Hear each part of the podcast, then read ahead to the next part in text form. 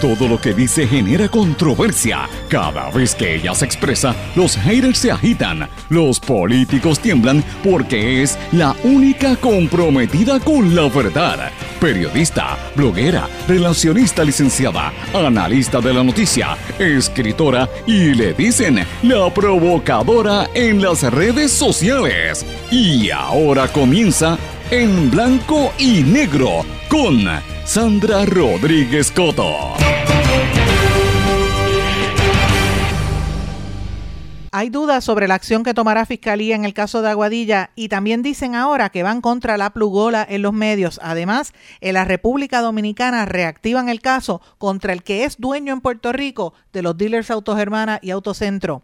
Bienvenidos a su programa en blanco y negro con Sandra para hoy miércoles 15 de febrero de 2023. Les saluda Sandra Rodríguez Coto. En noticias internacionales siguen descarrilándose trenes y chocando vehículos con materiales tóxicos y contaminantes en los Estados Unidos, pero nadie dice nada. Hoy vengo con los detalles. Y aquí en la República Dominicana se reactiva el caso contra Donald Guerrero, el exministro de Hacienda, que tiene negocios aquí en Puerto Rico dueño de Autos Hermana y de los dealers Autocentro Toyota, Chrysler y Nissan. Este caso vuelve a calentarse a dos años de los primeros interrogatorios. Hoy vengo con los detalles. A nivel local, Persisten las dudas con el proceso que lleva Fiscalía contra los que dispararon a los manifestantes en Aguadilla y vengo con detalles adicionales. Departamento de Justicia dice que investigará alegaciones de plugola que surgieron durante el juicio contra Sixto George. Este es el segundo referido que había surgido luego de la semana pasada que pide que se indague sobre la posible influencia indebida en la radio y la televisión. Puerto Rico y la narcocultura nos ha llevado a un narcoestado.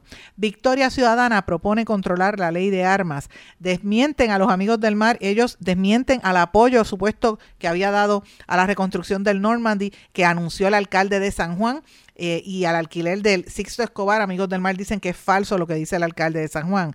Faltera tampoco tiene permiso de construcción para fuente de emisión, esto es en Bayamón. Encuentran nueva población de coquillanero en la Reserva Natural Caño Tiburones en Arecibo. Vamos a hablar de estas y otras noticias en la edición de hoy de En Blanco y Negro con Sandra. Esto es un programa independiente sindicalizado que se transmite a través de todo Puerto Rico en una serie de emisoras que son las más fuertes en tus respectivas regiones por sus plataformas digitales, aplicaciones para dispositivos móviles y redes sociales. Estas emisoras son cadena WIAC compuesta por WYAC 930 AM Cabo Rojo Mayagüez, WISA 1390 AM en Isabela, WIAC 740 AM desde la zona metropolitana, nos sintonizan también por WLRP 1460 AM Radio Raíces, La Voz del Pepino en San Sebastián, por X61 que es el 610 AM 94.3 FM, Patillas, Guayama y toda la zona del sureste y este del país, y desde Ponce por WPAB 550 AM y ECO 93.1 FM. Vamos de lleno con los temas para el día de hoy.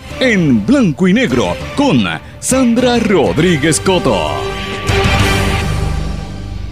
Muy buenas tardes y bienvenidos a esta edición de En Blanco y Negro con Sandra. Mis amigos, espero que estén todos muy bien. Hoy es miércoles, mitad de semana, una semana que pues yo entiendo que, que está aumentando la cantidad de noticias y de lo que no se dice también que están ocurriendo muchísimas cosas en Puerto Rico y en el resto del planeta. Pero obviamente Aquí a nivel local, yo sé que en lo que va de día todo el mundo está hablando de la encuesta del periódico El Nuevo Día, que usted sabe que siempre la hacen para esta época y el día de hoy ha sido contundente porque habla de dónde están parados los distintos partidos políticos, dónde está el Partido Nuevo Progresista, el Partido Popular. Y yo sé que está todo el mundo hablando de eso. Eh, la noticia más importante dentro de esa encuesta, si usted no la ha visto, pues se lo menciono, pero para que sepa, la encuesta puso por pela ganando a Jennifer González si las elecciones fueran hoy 64 a 25 sea, 64% votaría por Jennifer González y 25% por el gobernador Pedro Pierluisi si las primarias fueran hoy. Y en el caso de los partidos popular, hay algunos que ni mencionan, pero también lo pone reñido, pues no menciona a Jesús Manuel Ortiz, pero menciona reñida Charlie Delgado Altieri con un 28%, José Luis Dalmao con un 24%, Zaragoza con 19%, Carmen Maldonado con apenas 4%.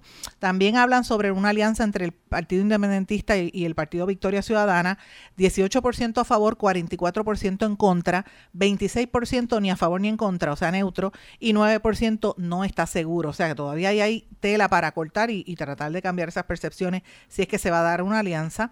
Y en cuanto al movimiento Victoria Ciudadana, sale con más votos en la zona metropolitana, 16% lo ve como una gestión que han hecho muy favorable mientras tanto, 29% lo encuentra desfavorable, 20% lo ve indiferente. Cuando le preguntan sobre Proyecto Dignidad, sale con un 17% de opinión favorable, 25% desfavorable, eh, perdón, 18% desfavorable, o sea, está prácticamente igual los que opinan eh, a favor y en contra, pero hay un 25% que están indiferentes a lo que hace Proyecto Dignidad. Así que obviamente el tema este de de la encuesta y, pues qué va a pasar, eh, pues es, la, comidilla de hoy. En toda la mañana, en toda la radio y la televisión han estado hablando de que Jennifer le da por pela una, una, victoria, una pela al, gobernador. Por eso es que el gobernador ayer estaba en esa campaña de gaslighting tratando de cambiar las percepciones y diciendo que el gobierno de él está todo bien en el gobierno, que que Puerto Rico está marchando bien y que la gente está feliz, eh, pero no sé en qué planeta él vive. Eh, pero mientras tanto, Jennifer González está tranquilita. Y ayer lo que ha trascendido y hoy está en todas las redes sociales, una foto donde ella, pues supuestamente el marido le llevó el ramo de flores con unos globos rojos, estaba en un parque y, se empezaron ahí a revolcar, a, besarse en el parque, están enamorados, ¿verdad? Ella recién casada, pero bueno, esas son las fotos que ella decide compartir mientras están el tema de la encuesta del gobernador. Pero bueno, yo sé que ese es el tema que han estado hablando eh, constantemente. Hay otros medios que han hablado sobre la convergencia, por ejemplo, Claridad, Posto Antillano están hablando de, de la, históricamente de la convergencia, ¿verdad? Y yo sé que ese es el tema que mucha gente está hablando hoy en la radio, pero yo no quiero comenzar el programa Si Le quise dar los detalles si usted no había visto la encuesta, pero, pero francamente yo creo que están pasando unas cosas sumamente importantes a nivel, eh, no solamente en Puerto Rico, sino a nivel de los Estados Unidos y en todo el planeta que son serias y que debemos mirarla. Yo no sé si ustedes han estado observando o han estado atentos a esta información de los últimos días eh, de las múltiples situaciones que están ocurriendo en territorio de los Estados Unidos. Son múltiples accidentes tóxicos que están ocurriendo en las últimas horas y en los últimos días. El más reciente fue eh, prácticamente eh, hoy a la una de la mañana, donde hubo un otro choque con el mismo material tóxico esta vez fue en Texas, no en Ohio. Ustedes saben que hace, para, que, para los que no lo sepan, hubo un choque eh, y un descarrilamiento de un tren en, que tenía sobre 50 vagones en Ohio. Y esto ha provocado unas grandes, eh, un incendio enorme y unas evacuaciones enormes también porque este tren que iba por el área de, le llaman East Palestine en Ohio, o sea, Palestina Este, que se llama esa región en, en, el estado de Ohio, ese tren venía cargando una serie de, tóxicos como eh, cloro y una serie de cosas así eh, y eso provocó una nube de, ¿verdad? de, de, de contaminantes eh, luego de que estos 50 vagones se descarrilaran, ¿verdad? El, tren transportaba desde Madison, Illinois a Conway, Pensilvania, y el, el operador del tren, Norfolk Southern, emitió un comunicado de prensa, esto fue el sábado, diciendo que había materiales peligrosos y había una nube de, tóxicos en el ambiente y que eso iba a caer en, en, los, en, la, tierra, en el agua, que eso podría contaminar a la, a la población, ¿verdad? Y la Environmental Protection Agency dijo que estaba monitoreando la calidad del aire. Eso fue lo que salió, evidentemente, al principio, de hecho, se había hablado de que abrieron una escuela y un centro comunitario para recibirlo como un, como un refugio en caso de que las hubiesen una, una serie de explosiones, ¿verdad? Esto ocurrió, el, el, descarrilamiento del sábado a 82 kilómetros de Pittsburgh, para que usted tenga una idea, ¿verdad? Cerca de Virginia. Entonces, mientras eso estaba pasando, la noticia principal en los Estados Unidos era los globos los globos, si era un UFO, o sea, si era un objeto volador no identificado, si eran los ovnis, si eran los japoneses, los chinos eh, o los rusos, después dijeron que eran los chinos, que si era un ovni, o sea, ese ha sido el tema, el de los ovnis y de los y de los globos que siguen apareciendo no solamente en Estados Unidos sino en otras partes del mundo de hecho eh, esta mañana reporté en los titulares que Moldavia hasta en Moldavia estaban eh, reportando esto ayer fue en Uruguay ¿sabes? México y Canadá sin lugar a duda. Pero este tren que transportaba productos químicos y tóxicos que se descarriló hace unos días es noticia. Entonces, ¿cómo esto no ocupa las primeras planas en todos los periódicos, verdad? Eh, el Washington Post vino a sacar una historia posteriormente. Esto, esto ha generado, señores, una serie de olas de noticias y de teorías de conspiración ¿Por qué? Porque ese tren transportaba cloruro de vinilo. O sea, estaba buscando el, químico, que es el nombre correcto, cloruro de vinilo, que es, una, es un químico extremadamente tóxico y no se sabe por qué fue que se descarriló ese tren. Entonces, pues la gente está preocupada porque uno dice, pero ¿qué está pasando allí, verdad? Y, esto surge después de una película que había hecho la, que había salido por Netflix hace unos años, que se rodó precisamente en Ohio sobre un tren que se descarrilaba, se llamaba Ruido de Fondo. Y, y era como trataban de evacuar la ciudad en medio de esa controversia. Eh, era la película, ¿verdad? Basada en un libro que se publicó en el año 1985, eh, que, se basó a su vez en un descarrilamiento de un tren que había ocurrido en la India, donde habían muerto como 4.000 personas unos años antes, pues de ahí ellos hacen esta novela en Estados Unidos, hacen la película y ahora se está viviendo la realidad, ¿verdad? Y esto pues provoca una serie de teorías de conspiración. Pero lo que a mí me llama la atención, ¿verdad? Es que esto surge, un derrame tóxico, y vuelve de momento y sale otro más esta mañana en Texas y nadie dice nada. Entonces uno dice, pero ¿qué es lo que qué, está pasando? El mismo material puede ser casualidad, pero ¿sabes? La, la, misma situación que ocurre, pues uno, uno se tiene con componentes cancerígenos. Entonces lo, que uno se tendría que preguntar es, ¿por qué están moviendo tantas cantidades de estos, de estos, eh, ¿verdad? Es, eh, de estos componentes? Es que está pasando algo y nosotros no sabemos en los Estados Unidos por qué están transportando este tipo de material. De hecho, eh, hubo también algo en Arizona sobre esto recientemente. Entonces, uno lo que tiene que preguntarse es, ¿hay algo que nosotros no sepamos que no se está informando? Es, ¿Hay algo más allá en estas, ah, este, en esta, eh, parece que una pelea de quítame la pajita entre los Estados Unidos y México, ¿sabes? Eh, perdón, y México no, y, el, y China. ¿Sabes? Mientras estamos hablando de eso, están ocurriendo algo y nosotros no nos damos cuenta. Esas son las preguntas que tenemos que plantearnos. La realidad es que mientras eh, la información no trasciende públicamente, ya los residentes de East Palestine, en Ohio, demandaron a la empresa eh, por el avance de estos tóxicos, ¿verdad? Y, y esto que podría representar. Yo lo que planteo es que ¿Qué pasa? Que nosotros aquí en Puerto Rico pues no estamos viendo esto como una noticia importante, así es que eh, le presta más atención a las especulaciones de que han volado platillos voladores, ¿verdad? Y que son extraterrestres los que están volando los globos, en vez de atender estas situaciones que son asuntos sumamente serios. Pero bueno, esto me trae a otra noticia también de corte internacional, pero que se relaciona un poquito más a Puerto Rico, que es directamente el caso que nosotros hemos estado trabajando aquí por los últimos dos años. Éramos como una voz eh, sola en el desierto porque nadie se atreve a tocar este tema porque se, se trata de anunciantes en Puerto Rico. Y me refiero a el dueño, ¿verdad? O el que se hace pasar por dueño, porque hay una alegación que dicen que él no es el verdadero dueño,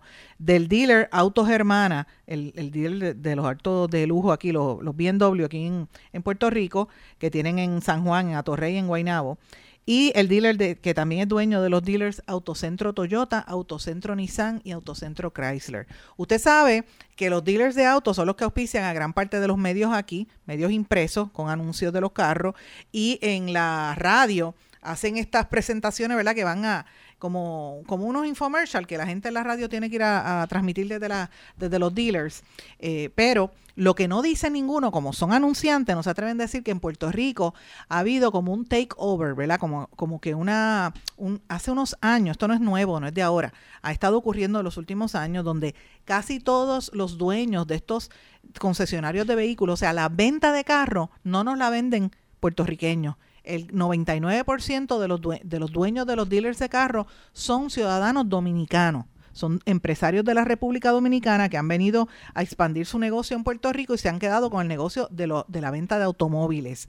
Los, dueños puertorriqueños cada vez son menos, o sea, no es que no hayan, claro que hay, aquí está Carlos López Lai, que, que es puertorriqueño, está, aunque tiene familia cubana también, pero está también eh, bueno, hay, otro, hay otros dealers de autos, no voy a mencionar nombres, que son, los dueños son puertorriqueños, pero son la minoría. Cada día son, los dealers más grandes son dominicanos, porque ha habido un cambio en, la en el mercado desde hace tiempo. Esto usted no lo escucha porque estos son temas que pues los medios tienen miedo de tocar porque son anunciantes. Ahora, como parte de lo que no quieren tocar es quiénes son los vínculos y qué es la gente que está detrás de todo esto.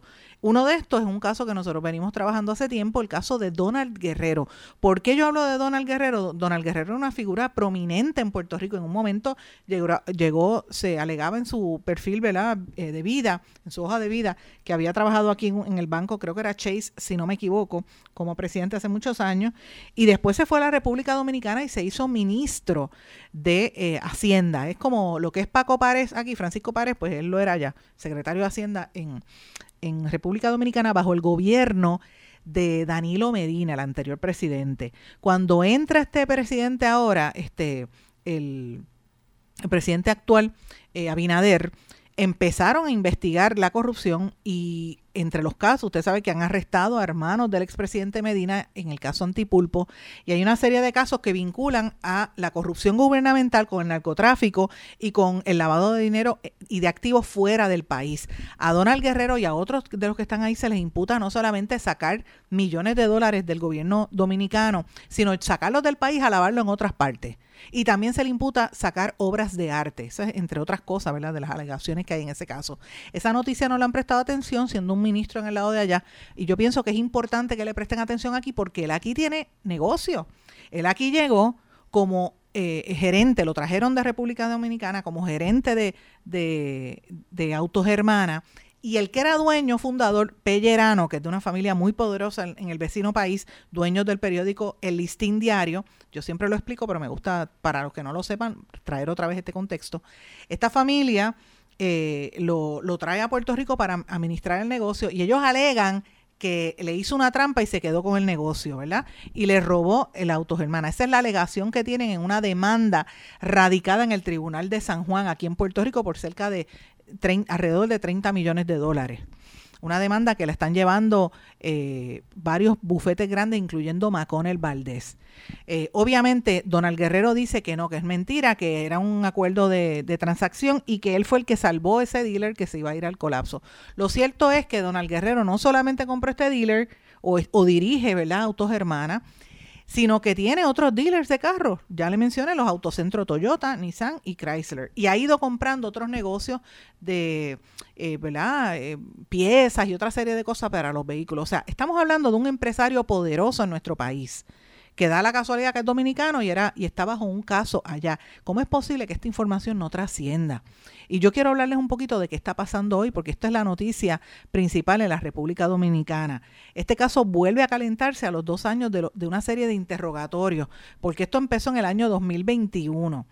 Eh, después de seis meses sin que hicieran nada relacionado a esta investigación que está llevando a cabo allá la, eh, una Procuraduría especializada en persecución y corrupción administrativa, este, este caso vuelve a calentarse con una auditoría que se le hizo a Donald Guerrero y se suman una serie de comentarios de figuras políticas que anuncian acciones prontas por parte del órgano investigador. Aunque todavía no se sabe si hay informes oficiales sobre qué pasó con la investigación, a él se le imputa ser parte de una red, oigan esto, esta es la parte que, una red de eh, mafia, una red mafiosa que estafó al Estado dominicano con 17 mil millones de pesos dominicanos mediante la cesión de crédito para reclamar supuestas deudas públicas por expropiación de terreno. O sea, era una mafia que habían montado en la República Dominicana para que la gente pudiese se expropiaban unos terrenos y se pagaban a través de esa red que habría accionado durante la, cuando él era ministro de Hacienda con el gobierno de Danilo Medina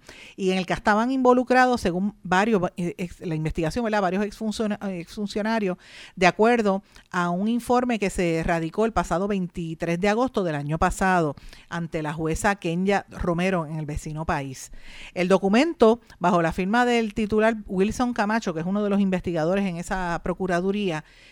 dice que bajo las instrucciones del ministro de Hacienda se realizaron maniobras fraudulentas con el objetivo de sustraer del erario la cantidad de 19 mil millones de pesos por concepto de acuerdos transaccionales y que han identificado 17, 17 millones de esos 19 millones, 19.7 millones que habían encontrado. Así que señala la simulación de compra y venta de terrenos bajo la modalidad de deudas administrativas, cuyo elemento común en todas las transacciones o acuerdos es el relacionado al contrato de cesión de crédito sea, compraban terreno a cargo de crédito. Es algo así como lo que hacen en Puerto Rico, que traen a los norteamericanos y le dan, cómprate el terreno y yo te doy eh, lo compras gratis porque no tienes que pagar impuestos, te doy unos créditos contributivos, como está pasando ahora mismo con el, con el Normandy, en, el, en San Juan, por ejemplo, que le dan los créditos contributivos por turismo y prácticamente la deuda la paga el pueblo de Puerto Rico, pues eh, lo mismo está pasando en la República Dominicana. Eh, y la, la, Procuraduría dice que esta investigación viene de un, de, un informe que hizo la, la Contraloría del vecino país. Donald Guerrero se ha demandado, lo ha, ¿verdad? Lo ha negado. Eh, pero esta no es la única investigación de la cual está siendo objeto. Él también lo están, eh, lo están investigando bajo las categorías de eh, asociación de malhechores, falsificación, estafa contra el Estado, sobornos, coalición de funcionarios y lavado de activos. Esas son las acusaciones en el documento que está, ¿verdad?, viéndose en el vecino país. ¿Por qué yo traigo esto? Pues, señores, esto es una noticia importante. Estamos hablando de un empresario que tiene unos negocios importantes en Puerto Rico y estas cosas hay que traerlas porque está pasando aquí. ¿Qué, ¿A qué se debe el silencio de esto cuando él ya no es miembro del gobierno dominicano? O sea, que no tiene relaciones, digamos, eh, por decirlo así, diplomáticas o, decirlo así, políticas con Puerto Rico. ¿A qué se debe esto? ¿O es que él tiene tanto poder aquí con sus pautas publicitarias que los medios se callan y le tienen miedo de publicar esta información? Mire, puede pasar. Esto es parte de lo que se ha estado hablando finalmente a nivel público después del caso de Sixto George, que vamos a hablar en breve sobre esto, pero desde que empezó Sixto George, ahora todo el mundo habla de lo que yo llevo 10 años hablando aquí, por eso que yo no toco ni el tema, porque ¿para qué? Si todo el mundo que sabe este, sigue este programa sabe que lo hemos tocado. Pero la pregunta es, cuando hay situaciones así, ¿por qué no lo tocan? ¿Será porque es anunciante? ¿O será porque es amigo de gente bien poderosa en Puerto Rico? Familias bien pudientes eh, de las multimillonarias. ¿Es por eso? ¿O es por miedo? Y cuando se alega que están lavando dinero fuera del país vecino, ¿lo estará lavando en Puerto Rico? Es una pregunta que uno se tiene que plantear. Yo no estoy aquí adjudicando nada, yo simplemente estoy haciendo una pregunta. Este dinero que se le imputa en el vecino país, 19 mil millones de pesos, eh, ¿lo lavó en Puerto Rico?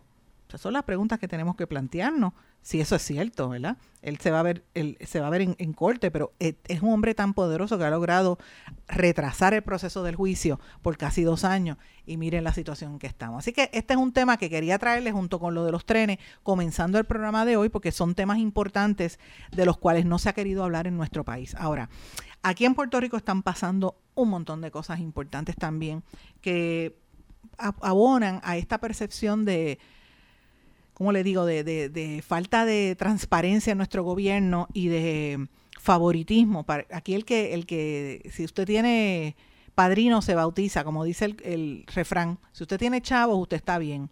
Le tapan las informaciones, le lavan la cara y después sale en la prensa como el gran ciudadano siendo un corrupto. Y lo mismo está sucediendo a nivel eh, judicial.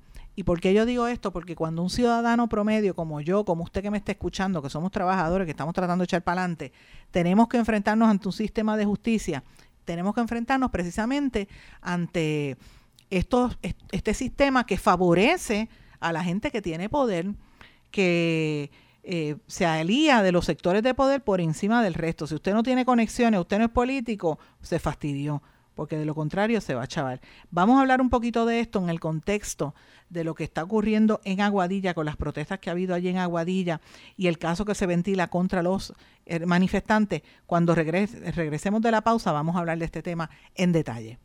Regresamos enseguida. No se retiren, el análisis y la controversia continúa en breve, en blanco y negro, con Sandra Rodríguez Coto.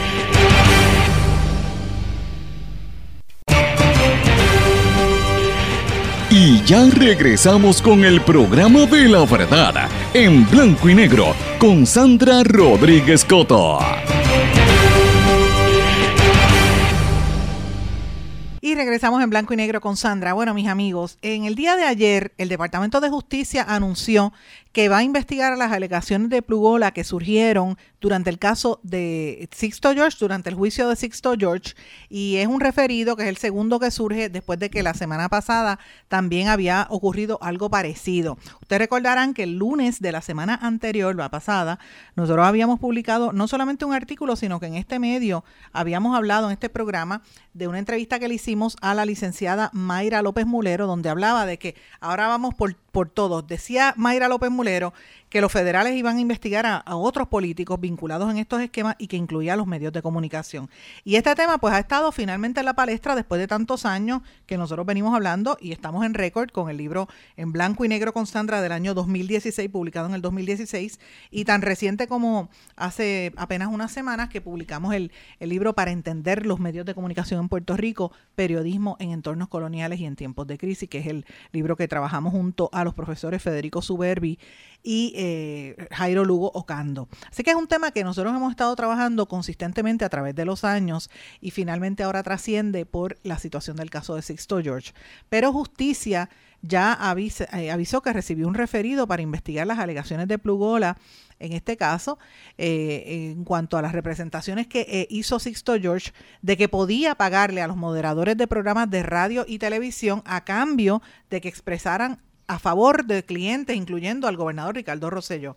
El titular de la agencia, Domingo Emanuel, dijo que había recibido un, referido de de parte de Manuel Natal de Movimiento Victoria Ciudadana. Ustedes saben que Manuel Natal había hecho durante las elecciones pasadas en la campaña unos vídeos de la suite 1803, eh, creo que era que se llamaba, donde eh, hacían ahí reuniones la gente de Globalize y cómo esta empresa con exfuncionarios del chat de Telegram estaban vinculados a crear sus corporaciones, crearon un medio que se llamaba Noticias Extra, que lo sacaron de El Vocero, y luego este, se fueron para Noticel, para, hicieron, compraron a Noticel, que lo compró eh, eh, el, el, el que, Escalera, el que era hijo del que era asesor del exalcalde de San Juan, Jorge Santini, y no solamente esto, sino que también eh, eh, entraron de lleno en lo que era SBS, al punto que, fíjense, hace dos días acaban de anunciar que, que la compañía matriz de SBS vendió a Mega TV, que era donde era el eje de,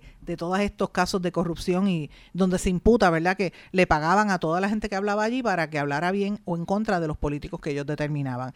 Y esto se vio en el caso del programa Nación Z, que ustedes saben que ahí es donde hubo la polémica cuando fue el gobernador Ricardo Rosselló a hablar y no dejaron entrar a Mayra López Mulero. Toda esa historia. Tenían allí de, analista Mayra López Mulero con Jorge de Castrofont, un convicto por corrupción, un ex convicto. Mire, mire qué casualidad.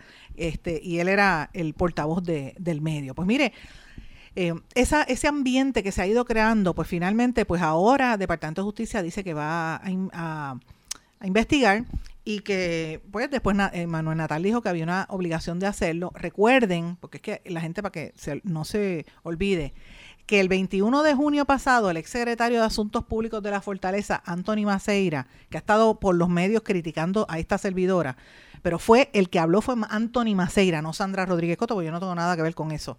Yo simple llanamente publico las informaciones. Anthony Maceira dijo que eh, a él... Eh, ¿verdad? en el juicio se le había ofrecido supuestamente para crear un segmento de noticias para, ¿verdad? Reportar solo lo que ellos quisieran a cambio de contratos gubernamentales con Sixto Díaz, Sixto George, ¿verdad? Como se le planteaba, y que estos programas iban, esto, esto se iba a hacer a través de Nación Z en Mega TV y en Z93. Y él, dice Antonio Maceira en su testimonio que, que Sixto George le volvió a hacer otra propuesta de que él consideró que era extorsión y que incluso ustedes saben que en el tribunal él salió hablando, esto no lo dije Sandra Rodríguez, esto salió en el tribunal en el texto que hizo público el juez Francisco Besosa, juez federal que se alegó que Sixto George decía que le podía pagar 50 mil dólares a, Cubo Santa Rosa, eh, promotor de la Comay, y a Rocky de Kid, Rocky Gallard, 6 mil dólares al mes por hablar en el programa El Despelote, entre otros, ¿verdad? Esto pues lo, ha lo han negado ambos, pero esto, esto es lo que se dijo en el juicio. Eh, yo lo traigo a colación porque ahora es que está saliendo este tema y la hipocresía que hay detrás de todo esto, señores, es grande, es grande la hipocresía que hay ahí. ¿Por qué yo digo que es grande? Simple y llanamente, mire, Vaya emisora por emisora para que usted esté viendo quiénes son los talking heads, la gente que está hablando, que son los mismos que están en la televisión, que son todos abogados y que ninguno te dice cuáles son sus clientes. Eso es lo primero. Segundo, todos estos abogados no te dicen qué intereses representan y si están haciendo las veces o las voces, por decir ambos, o las veces o las voces del cabildero a favor del tema que están hablando. No te dicen si representan a un cliente que esté en contra de lo que sale al aire. Y a mí me parece que en, en aras de la transparencia, toda la gente que sale en radio y en televisión, que usted lo ve canal por canal y emisora por emisora, tiene que decir quiénes son sus clientes. Carlos Díaz Olivo, eh, Luis Pavón Roca, eh, Osvaldo Carlos, la misma eh, Mayra López Mulero, o sea, todos los que yo estoy mencionando y otros que salen en la, en la televisión y en la radio, deben decir quiénes son sus clientes. Porque si vamos a hablar de transparencia, vamos a hablar de transparencia porque si van a hablar de a quién representan, que lo digan. No hay nada ilegal con que tengan sus clientes, porque para eso son abogados. Usted puede tener su cliente, pero cuando usted se pare detrás de un micrófono, diga si usted está hablando a favor de la noticia o está hablando de un tema en cual usted tiene algún interés, ya que representa a alguno de esos clientes. Ese es el punto que hay aquí. Y eso de eso no se está hablando. Y eso, eso le aplica a todo el mundo. Lo mismo pasa con los que se llaman o se hacen llamar periodistas, que endosan comercialmente a firmas. Y usted recuerda cuando aquí había el convicto y Luzgardo Acevedo, el CPA, que estaba en el montón de periodistas y, y presentadores y gente de los medios, endosándolo y haciendo comerciales hasta de televisión. Y después este hombre fue convicto y ninguno dijo nada, mira, fue mi cliente, me pagó. Mire, usted tiene que decirlo abiertamente, ya está bueno, la gente no es tonta. Pero aquí merecemos una transparencia. Si usted tiene afiliación política o económica con alguien y usted está hablando de una legislación que se está aprobando o que se está discutiendo en la Asamblea Legislativa o de algún tema que sea de interés público por alguna determinación pública, Usted tiene que decirlo y decir, levanto las manos, no puedo hablar del tema porque es mi cliente, o no debo hablar del tema, o sí voy a hablar del tema porque es mi cliente, pero dígalo para que la gente lo sepa. El engaño es grande en todos los medios de comunicación y es hora de que se diga. Y para los que estén preguntándose, mire, yo no tengo clientes eh, privados, ya yo no hago relaciones públicas desde el año 2017. Estamos en el 2023.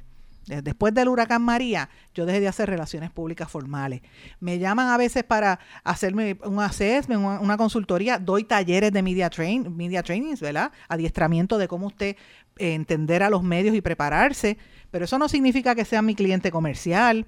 Y si yo tengo algún vínculo, yo lo digo abiertamente porque yo soy un libro abierto. Ese es el problema. No todo el mundo tiene la babilla, por decirlo así, de pararse detrás de un micrófono y decir, mira, yo soy amigo de fulano o yo represento a Sutanejo pero no lo dicen. Y esa es parte de este problema. Lo han querido encapsular en el caso de Sixto George y esto tiene mucho ramillete de otras cosas que están pasando aquí.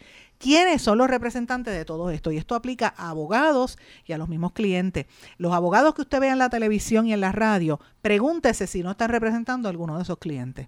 Esa es la pregunta que hay que hacerle. Y si quieren hablar plugola, que el Departamento de Justicia tire para adelante y haga la pregunta a todo el mundo medio por medio. Yo le puedo dar la lista, busquen mi blog, ahí yo he hecho la lista de todos los que hay. ¿Quiénes representan? ¿Con quién tiene contrato?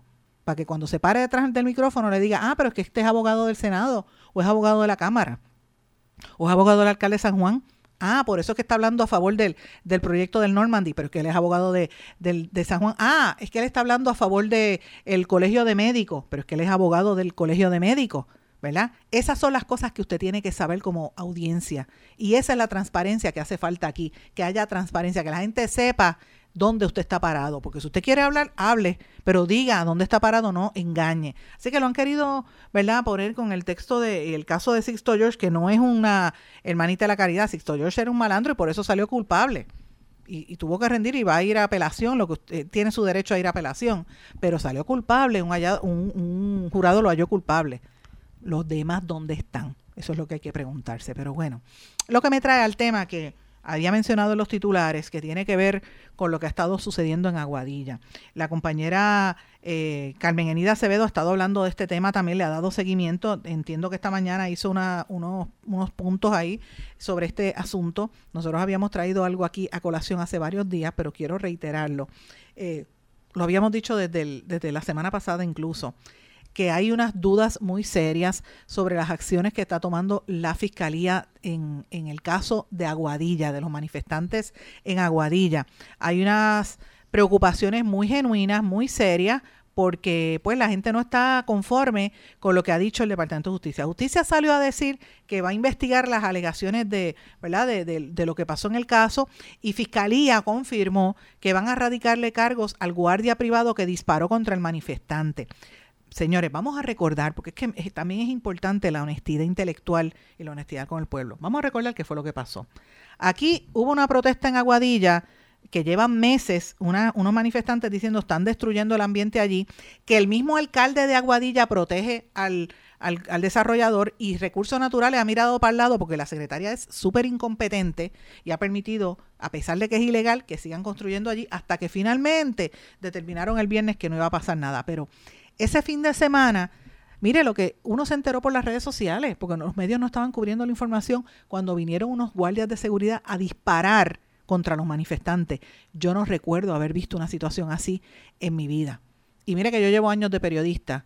Lo más cercano que yo puedo recordar fue cuando tiraron la bomba Molotov allí en, el, en el Banco Popular, pero eh, ¿verdad? Y dos o tres escaramuzas que hubiesen con, con, policías que le daban cuando la venta de la telefónica, cosas así, pero de que disparen con armas con 9 milímetros contra manifestantes y que encima quien disparó fue un guardia de seguridad, no un policía, y que los policías lo vieron y levantaron los brazos, pasa, y lo trataron con guante de seda, mientras el otro hombre se estaba desangrando allí y ni siquiera levantaron a la víctima, que tuvieron que cargarlo en una lancha para llevarlo por agua porque los policías no hicieron ni siquiera el esfuerzo por salvarle la vida a un ser humano. Todo eso tiene que estar en la investigación. Cuando regresemos de la pausa voy a entrar en ese detalle. No se retiren, el análisis y la controversia continúa en breve, en blanco y negro, con Sandra Rodríguez Coto. En mi pueblo se chinchorrea bien duro. Aquí me cubren mi plan médico y en tu pueblo también. En mi pueblo es donde tenemos las mejores vistas. Aquí cubre mi plan médico y en el tuyo también. En mi pueblo se goza de verdad. Aquí me cubre mi plan y en tu pueblo también. Plan de salud Menonita en todo Puerto Rico. El plan médico que te cubre con una extensa red de médicos, especialistas y laboratorios. Además, te cubre en el hospital de tu preferencia en cualquier lugar de Puerto Rico. Plan de salud Menonita. Pero tú sabes cómo es esto que te la la gravelaza. A nada más te quiero, a ti nada más. Más te quiero, poingar, poingar. Que no se te olvide, no te vayas a olvidar. Márcalo, márcalo, yo quiero poingar. Ana, muchacho. Te quiero a ti nada más. Mira, márcalo sin miedo. Te quiero poingar, poingar. A ti nada más te quiero. Yo quiero Point Guard. Muchacho. Quites el dolor de cabeza con sus obligaciones de contabilidad con los servicios que presta Villalba y Villalba Company. Directo, personal y con sensibilidad humana. Lo que se busca en un verdadero asesor de contabilidad para todo tipo de servicio de contabilidad, pago de IBU, pago de nómina, informes trimestrales y anuales y otros. Ofrecen servicio directo personalizado. Villalba y Villalba Company. Para orientaciones, su teléfono el 939-336-5774. 939-336-5774. Y ya regresamos con el programa de la verdad, en blanco y negro, con Sandra Rodríguez Coto. Y regresamos en blanco y negro con Sandra. Bueno, mis amigos, nos quedamos en el segmento anterior que yo iba a hablarles un poco sobre lo que está pasando en Aguadilla y qué es lo que va a pasar.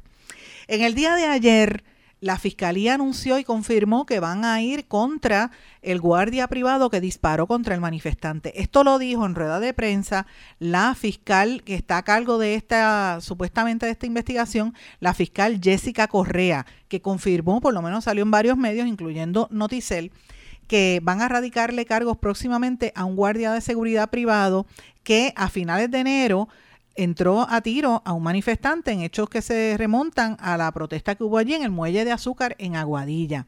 Eh, y dice que en aquel momento que Fiscalía iba a llegar a un acuerdo, ¿verdad? Y que estaban evaluando el expediente para poder investigar que, ¿verdad? Y, la- y radicar las acusaciones de, ser correspondiente, ¿verdad? Lo que, lo que se supone que, que hagan. Ella no dijo cuáles van a ser los cargos que iban a, a radicar. Esto salió en, en, Noticel, toda esta información que le estoy diciendo de lo que había ocurrido el pasado 29 de enero, de enero pero Noticel publicó en el día de ayer que esta fiscal, Jessica Correa, es la que va a estar viendo el caso y que ella pues confirmó que en efecto iban a investigarlo. Ahora, yo le voy a decir lo que ni, ni Noticel ni Jessica, eh, la fiscal Correa, dijo, dijeron. Es número uno, y esto, esto que les estoy diciendo lo he corroborado por varias fuentes, incluyendo fuentes de la misma fiscalía para que ustedes sepan, porque yo tengo fiscales que me llaman constantemente y tengo información aquí. Y el miedo, usted sabe por qué yo no menciono nombres, señores, porque el miedo que hay en el gobierno es grande a las represalias, represalias contra ellos en el gobierno y contra sus familiares. Muy poca gente se atreve a hablar de frente como estoy hablando yo, así que hay que decirlo, pero bueno, hay que hablarlo porque el país hay que sanearlo de alguna manera. Y una de las formas en que se sanea el país es siendo honesto y diciendo la verdad.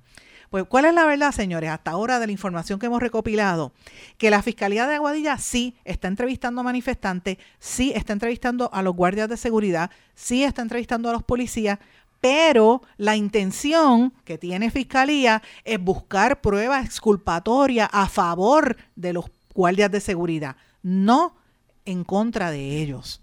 La fiscal que dirige el caso, que dicen que es Correa, no es ella. El que está de verdad moviendo los hilos detrás de todo esto es Rufino Jiménez, a pesar de que aparenta ser ella. Rufino es el fiscal que investigó y que exoneró al ex gobernante Ricky Rosselló. ¿Por qué ese fiscal? Y usted dirá, ¿qué tiene que ver Ricky Rosselló con esto, señores? Ese fiscal es hijo de un policía que fue miembro de la División de Inteligencia de la Policía de Puerto Rico que durante décadas perseguía a los independentistas. Desde que fue nombrado hace muchos años, trabaja en la, en la región de Aguadilla y cuando Wanda Vázquez fue gobernadora lo trasladaron a Arecibo. Estando en Arecibo, este fiscal Rufino le pidió a Rolando Emanueli que lo moviera y que y usara sus relaciones en el Partido Nuevo Progresista para que lo devolvieran a Guadilla. Emanueli todavía no era el secretario de Justicia, pero como era activista y líder del PNP, ya todo el mundo sabía que él iba a ser el secretario y que iba a ser miembro del gabinete de, de, de, de Pierre Luisi.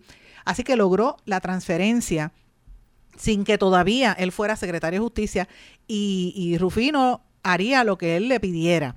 Por eso es que Emanueli se encargó, le dijo, coge la, la la, la, investigación sobre Ricky Rosselló y ahí fue, usted sabe lo que pasó con Ricky Rosselló y con esa investigación, que quedó prácticamente en nada. De hecho, es que están así que hasta permitieron que borrara, el, esto fue cuando estaba Wanda Vázquez, que permitieron que borrara su, su celular, el chat del celular, ¿verdad? Eso es borrar evidencia, pero bueno, en aquel momento Rufino era el que estaba a cargo de todas estas cosas.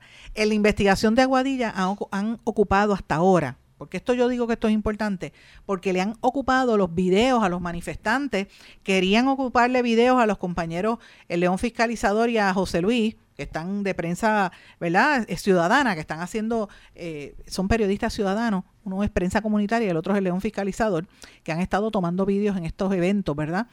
Eh, como hay unos vídeos donde manifestantes aparecen tirando piedra, porque la realidad es esa, cuando empezaron los disparos, los manifestantes cogieron los pedazos de tierra de piedras y empezaron a dispararle a los, eh, no dispararle, sino a tirarle piedra a los miembros de la Guardia de Seguridad para que no dispararan pues hay una alegación de que aparentemente quieren decir que los guardias de seguridad dispararon al piso y que eso fue una bala en ricochet, o sea, que, chocó contra el piso y que la bala de casualidad hirió al hombre en la pierna. La realidad es que las fotografías evidencian que allí habían armas largas. La misma policía tuvo que admitir que habían eh, eh, también 9 milímetros, que fue el, el arma que dispararon. Tuvieron también que admitir, y eso se sabe porque en videos está, que los mismos policías de Puerto Rico más los guardias de seguridad empezaron a pararse encima para esconder los casquillos de los múltiples detonaciones de bala.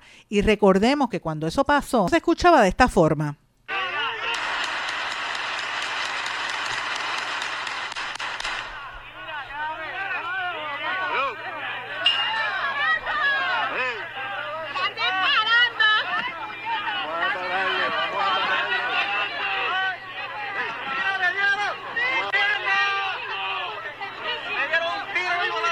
¿Ustedes oyeron eso? Eran palabras soeces porque la gente empezó a, a, ver los gritos, más de 15 disparos, esa ráfaga de disparos, 9 milímetros y otros casquillos que habían allí. O sea, póngalo en contexto, señores, esto es serio.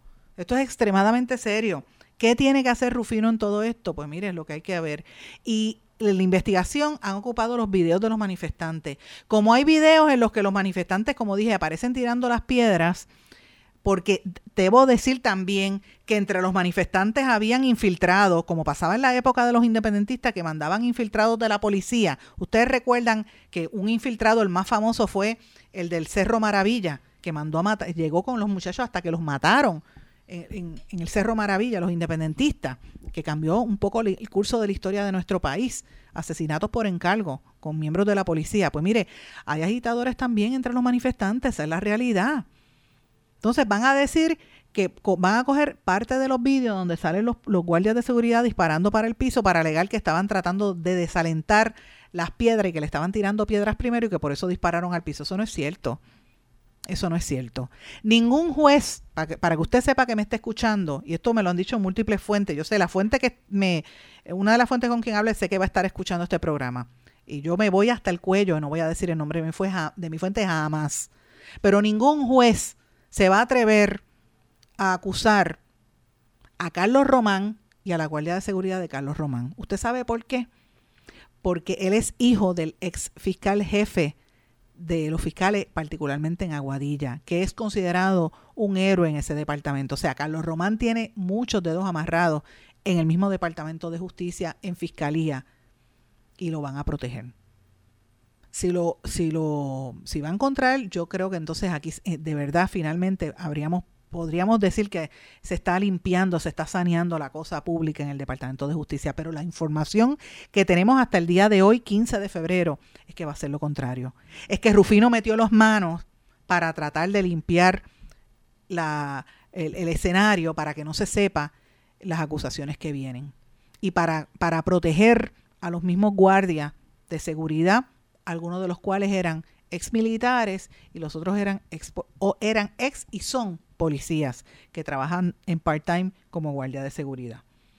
Porque cuando usted ve que disparan y el herido, los policías de Puerto Rico ni miraron para el lado y que el herido se, se desangrara, mientras le dieron protección y dejaron pasar a los que dispararon como si fueran héroes, ni siquiera los tocaron, ni siquiera los arrestaron. Pues usted dice, espérate, esto es un complot. Eso está pasando en Puerto Rico y eso debería ser noticia de primera plana en todos los periódicos porque es parte de una conspiración muy fuerte que nos está demostrando la cultura de corrupción y de narco que está eh, eh, arrasándonos como país. Eh, hoy el compañero eh, el Daniel Nina en, en, el Post Antillano habla de lo que él llama la narcocultura y que está provocando en Puerto Rico un narcoestado, como se vivía en otras partes. Mire, yo siento que aquí es una cuestión narcopolítica, porque es que hay que decirlo ya de esa manera, narcojusticia, o sea, la, la, corrupción está tan enraizada, tú no sabes si son narcos, tú no sabes si son políticos, pero la realidad es que la, la corrupción nos está arropando en todos los sectores y no hay, no hay credibilidad en el sistema de justicia cuando estas cosas suceden. El secretario de Justicia va a tener que dar explicaciones qué rol, si alguno, está tomando Rufino en esta investigación, si han puesto a Correa para dar cara y dar frente para que digan que es una mujer, ¿por qué al día de hoy todavía no han dicho quién fue el que disparó? Y eso fue el 29 de enero, estamos a 15 de febrero. ¿Por qué no dicen el nombre de esa persona?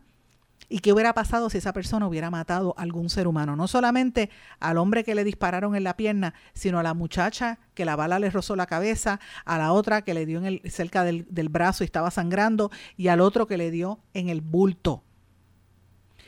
Que digan los nombres de quienes estaban tirando pepper spray y no son miembros de la policía. O es que son miembros de la policía. Aquí tienen que poner esto en transparencia y tienen que sacar a Rufino de todas estas cosas, porque la corrupción tiene que empezar de esa forma. Así que esto está pasando en Puerto Rico, señores, eh, y tiene mucho que ver con los temas de el los temas gangsteriles, como digo yo, que, que viven en Puerto Rico. Es una, una situación fuerte. Ayer, el en el residencial Ramos Antonini, una muchacha con su mamá iban en el carro y cuando entraron por error la, le soplaron 20 mil tiros allí, esas mujeres salieron vivas de milagro. Y uno dice, pero ¿qué es esto? O sea, que tú no puedes entrar en un lugar, o sea, no, las calles no son públicas. Tú no puedes entrar en un lugar porque te entran a tiro. Pues mire, eso eso espantó al país porque era una mujer, pero ¿qué, qué es lo que pasa en Aguadilla? Hace dos semanas un guardia de seguridad le disparó y todavía el secretario de justicia no dice quién es el que disparó, diga el nombre para que la gente sepa quién es. Aquí Victoria Ciudadana ha hablado de, propuso controlar las leyes, eh, hacer una ley para controlar la ley de armas, ¿verdad? Eh, y uno no sabe si es eso. Yo, yo pienso que no se deben hacer más leyes, ya las leyes están. Lo que hay que hacer es implementarlas y que haya transparencia, que la gente sepa lo que está pasando en Puerto Rico. Mis amigos, le he querido presentar ese panorama. Habían otros temas importantes, pero el tiempo me ha traicionado, ¿verdad? Porque tenía, quería hablar sobre el tema del Sixto Escobar, que es un tema importante. Los amigos del mar están desmintiendo al, al, al, alcalde de San Juan diciendo que es mentira. Eh, también la faltera de Bayamón no tenía permiso de construcción ni de emisión allí en Bayamón, así que permiso del Departamento de Recursos Naturales, esto es importante que trascienda también. Y una noticia que me parece que es positiva, que el biólogo Alcides Morales encontró en la laguna del Caño Tiburones en Arecibo una, él estaba buscando allí unas plantas eh, y encontraron eh, una nueva población del coquillanero, que el coquillanero lo habían declarado en peligro de hábitat crítico eh, por el Servicio de Pesca y Vida Silvestre. Estaba allí en la base de, en donde era en Sabana Seca, encontraron en una laguna donde único en Puerto Rico había ese, ese coquí hace como, yo diría hace como 10 años, yo recuerdo, porque en aquel momento Carlos Ignacio Pesquera estaba dirigiendo unos, unos proyectos para privatizar esa, esa área de lo que era la base. Este, él estaba como fungiendo como vendedor, ¿verdad? Broker de esos terrenos. Eh, y lo iba a comprar una entidad pero hubo unas alegaciones porque encontraron ese coquillanero allí, yo recuerdo porque yo había trabajado en aquel momento, le, estoy diciendo hace más de 10 años, en relaciones públicas, y me acuerdo cuando encontraron el, coquí, que es un coquí, una especie muy pequeñita, como del tamaño de casi una uña, y yo recuerdo preguntarle en aquel momento a, a los expertos, yo decía, bueno, pero si lo encontraron aquí, ¿quién dice que ese coquí no está en otras áreas? pero no lo habían encontrado. Ahora es que lo acaban de encontrar en el área de, de Arecibo, en el Caño Tiburón, así que es una noticia positiva y yo creo que merecía un poquito más tiempo. Le, le, les prometo que voy a hablar un poquito más en detalle sobre esto y eh, vamos a hablar más en detalle también sobre otras, otros asuntos importantes que han estado ocurriendo en Puerto Rico y en el resto del planeta, pero por desgracia el tiempo me traicionó. Mis amigos, me tengo que despedir, no sin antes desearles a todos que pasen muy buenas tardes. Nos volvemos a encontrar aquí en otra edición más de En Blanco y Negro con Sandra. Lindo día para todos. ¿Se quedó con ganas de más? Busque a Sandra Rodríguez Coto en las redes sociales o acceda a en blanco y negro.blogspot.com porque a la hora de decir la verdad solo hay una persona en la cual se puede confiar. Sandra Rodríguez Coto en blanco y negro.